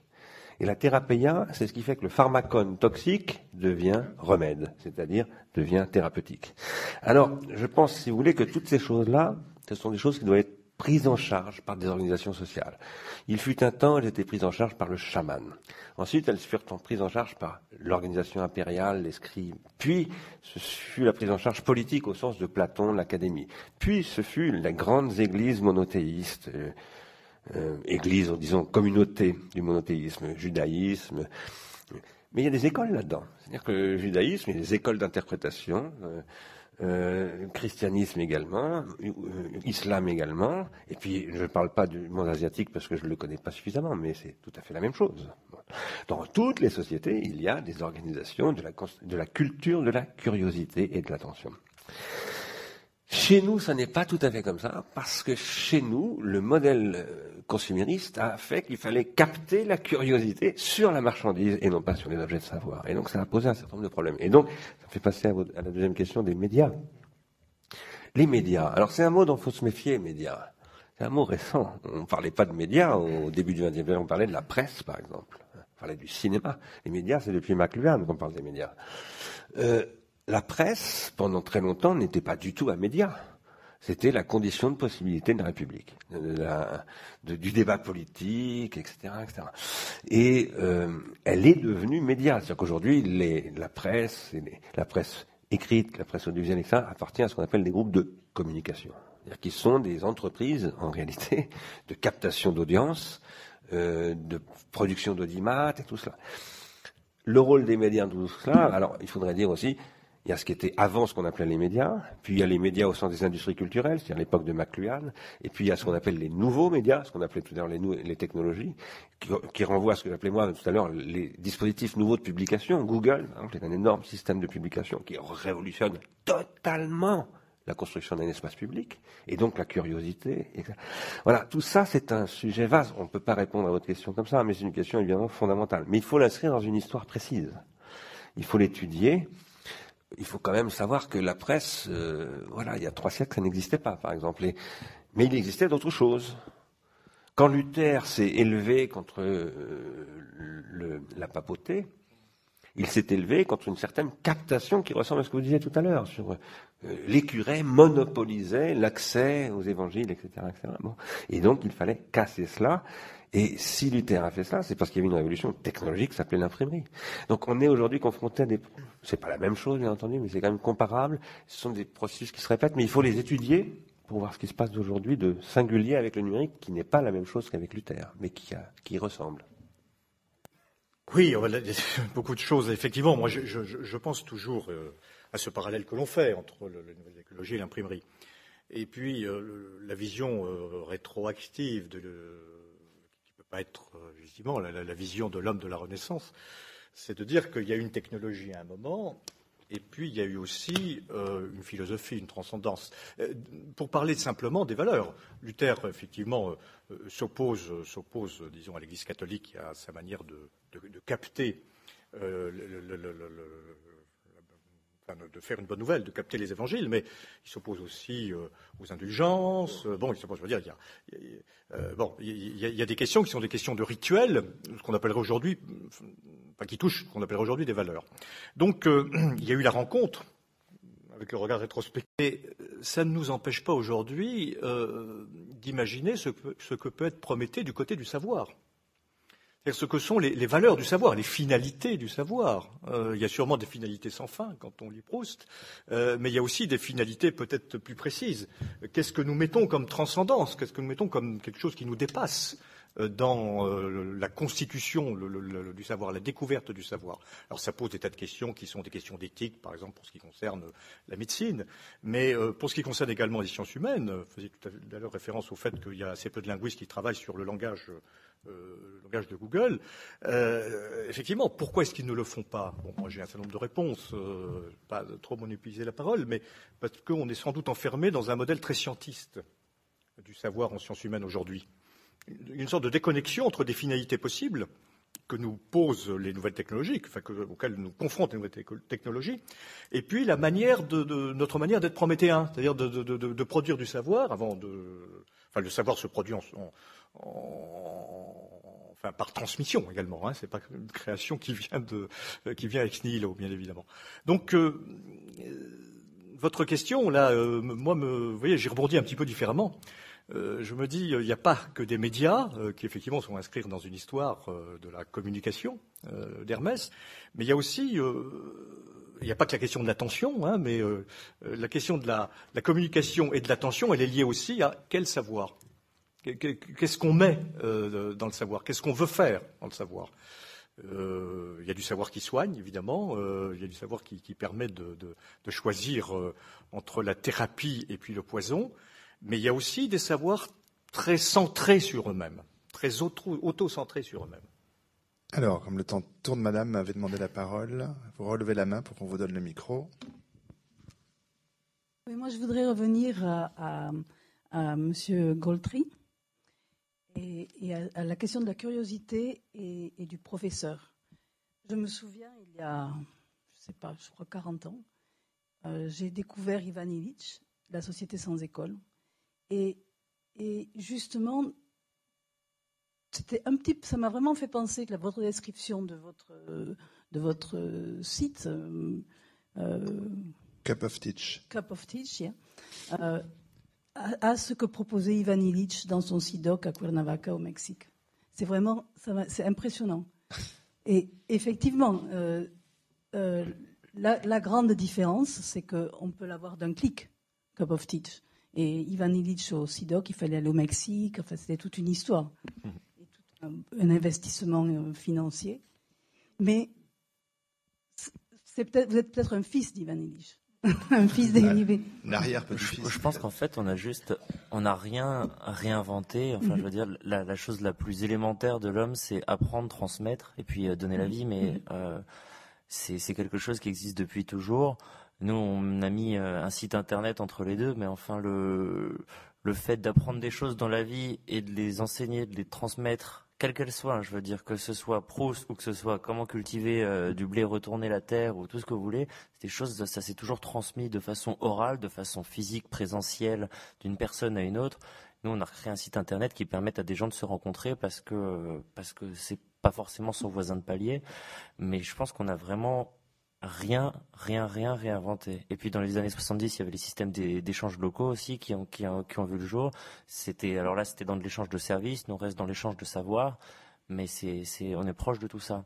La seule différence, c'est que nous, comme on est une entreprise, on a rajouté une dimension financière au milieu qui est la transaction. Mais la façon dont ça fonctionne, c'est exactement la même. sauf. Euh, alors, on va prendre peut-être encore deux. Ah, pardon, monsieur, j'avais pas vu que vous aviez un micro. Euh, Avant-dernière question. Euh, je ne sais plus dans, quel sens reprendre. Enfin, euh, oui, ce que je voudrais dire, c'est que premièrement, Monsieur à droite, Monsieur Lévy Provençal, il y a quelque chose qui m'a un peu affolé, c'est que vous avez dit ma fille ne sera pas capable de lire un livre et ça ne semble pas vous affoler. Alors j'avoue que ça me dérange. Non, mais il a, il a tort, il est pessimiste là. L'optimisme californien n'a pas l'état sur son, sa paternité encore, mais ça va venir à l'épreuve des faits. Euh, bon, je, je, je, tiens à préciser que en tant qu'ancien jeune, je ne suis pas contre l'informatique et je sais qu'elle est dans les mœurs.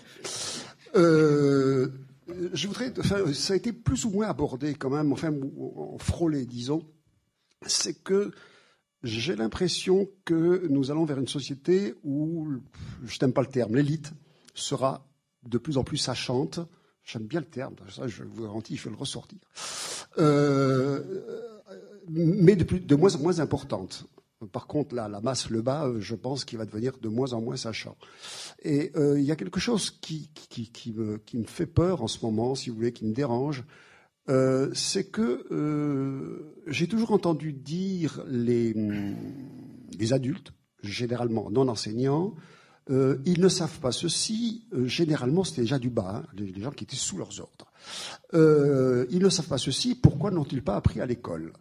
Et je crois que ça venait d'une chose, c'est que comment dire, les enfants ne rêvent pas d'être caissiers de, de, de, supermarché. Ils rêvent d'être peut-être champion de foot, mais aussi PDG des PDG, milliardaires et même pas millionnaires, etc., etc. donc l'école a toujours, et je crois que c'était euh, ce qu'il fallait faire, euh, donné les moyens, la réflexion pour être le président des présidents. Euh, et j'ai peur qu'actuellement, euh, on, on, soit dans l'inverse, c'est-à-dire qu'on forme des secrétaires qui deviendront secrétaires-chefs, etc., etc., au lieu de prendre du haut et de descendre. Alors c'était plus un commentaire, ce qui tombe bien vu l'heure, parce qu'on va bientôt avoir une annonce dans la salle, peut-être encore une ou deux prises de parole, mais sans vraiment beaucoup de réponses, parce qu'on n'a plus beaucoup le temps, pardon. Ah. Oui, vous avez ah. abordé la question financière. Je voulais vous demander justement, il, faut, il, le savoir est payant sur votre site? Et on va rendre le micro pour que monsieur conclue dans un instant. En fait, c'est au professeur de. C'est comme si vous alliez sur eBay et que vous vendez vos skis euh, d'occasion. Euh, là, c'est chaque personne qui souhaite enseigner décide du tarif. Et décide du tarif pour une personne. Ça fonctionne comme une billetterie. Alors voilà, ça fait ça fait parfois peur à des gens de penser le savoir, l'éducation comme un comme un marché. Pour en avoir parlé avec beaucoup de personnes, nous c'est comme ça qu'on a choisi de l'aborder. Euh, mais il y a aussi euh, un principe qui n'existe pas dans, ce qu'on a aujourd'hui, c'est euh, la notation et, un système de recommandation qui permet de dire ce qu'on pense du professeur, dire ce qu'on pense de la qualité de son intervention et de faire le tri comme ça. Voilà. Pour le reste, vous irez sur le site voir monsieur très rapidement. pardon. je, reviens sur cette notion de nouvelle technologie de l'information et de rupture. En fait, je viens du monde des télécoms, il n'y a pas eu de rupture, il y a eu des évolutions entre le téléphone, l'informatique et la télévision. On s'est posé la question à partir du Minitel, quelles seraient les technologies qui l'emporteraient Ça, c'est la première remarque. La deuxième remarque, c'est si on, accepte le terme qui est donné, c'est-à-dire la tragédie que vous soulevez, euh, dans le monde industriel, ça n'a pas été des tragédies, c'était vécu comme des révolutions sociales, économiques, etc. Et je me souviens, il y a une dizaine d'années, quand Morin était intervenu au premier sommet mondial de la Société de l'information à Genève, il posait la question à travers son ouvrage Les sept savoirs nécessaires à l'éducation du futur. Et nous, qu'est-ce qu'on a fait? On a écouté ce brave homme et on a dit, bah, il pose des questions auxquelles on ne sait pas répondre. Un peu comme tout à l'heure, quand vous disiez, moi je ne sais pas répondre. Je crois qu'aujourd'hui, on ne sait toujours pas répondre parce que la vraie révolution, qu'est-ce que c'est au niveau industriel? C'était le haut débit, le très haut débit, c'est-à-dire le facteur temps. Et l'interrogation que nous avons aujourd'hui, c'était abordé tout à l'heure, en fait, entre une société structurée de l'offre qui nous permettait de prédéterminer, en fin de compte, des budgets, des retours sur investissement, on arrive avec ces nouvelles technologies à une réponse à la demande qui, elle, n'est pas structurée. Et la question très importante qui se pose aujourd'hui, qui sera qui est déjà en marche la, la prochaine révolution, c'est l'effet des nanotechnologies sur les connaissances. Et là, je pense que ça mériterait un autre débat. En effet, peut-être vous voulez Non, juste que euh, le, problème, c'est que le, le, le, monde change plus vite qu'on a le temps pour l'apprendre. ça, ça change tellement vite que quand vous avez appris quelque chose, c'est presque déjà obsolète. Donc, euh, il y a ce point-là. Et puis, oui, ça mérite une autre... Euh, une autre conférence, la question des nanotechnologies et la question de l'évolution du cerveau dans les 20, 30, 40 prochaines années. On espère être encore là pour euh, poursuivre ces conférences et, parler tous ensemble. En tout cas, un grand merci à nos intervenants et à un public euh, concerné et lui aussi passionnant ce soir. Merci à tous. Merci.